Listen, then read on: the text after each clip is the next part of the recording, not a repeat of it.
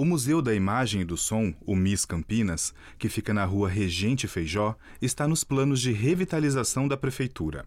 O MIS, fundado em 1975, preserva em seu acervo a memória do setor audiovisual da cidade, além de equipamentos históricos de produção e reprodução de imagens e sons, e inúmeras fotografias de uma Campinas que não existe mais. Ele está instalado no Palácio dos Azulejos, prédio histórico, tombado pelo Instituto do Patrimônio Histórico e Artístico Nacional, o IFAM. Foi construído em 1878 para servir de moradia para a família de Joaquim Ferreira Penteado, o Barão de Itatiba. Em 1908, o prédio foi vendido para o município e abrigou a prefeitura até 1968, quando o Palácio do Jequitibás ficou pronto. Apesar de sua importância, é fácil se deparar com quem circula em frente ao local, mas não sabe o que tem ali dentro.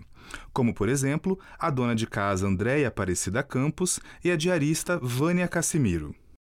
Era o antigo, antigo Palácio dos Azulejos da Prefeitura, uma coisa assim? Isso, aqui é o Palácio dos Azulejos. A senhora Isso. sabe o que que funciona aqui dentro? Não. Não faz ideia? Não, não faço a mínima ideia. Tá, então aqui dentro funciona o MIS, que é o Museu da Imagem e do Som. Ah, isso. A senhora já frequentou aqui alguma vez? Não, A senhora imagina o que, que acontece lá dentro ou não? não, E a senhora sabe o que, que funciona lá dentro? Não. Quando eu tiver um tempinho, eu conheço sim. Um prédio bom, né? Pensando nisso, a pasta da Cultura, segundo a secretária Alexandra Caprioli, trabalha em um projeto para qualificar o entorno do museu. E na próxima semana, inclusive, a gente tem uma comissão indo para Brasília tentando captar recursos de emendas parlamentares.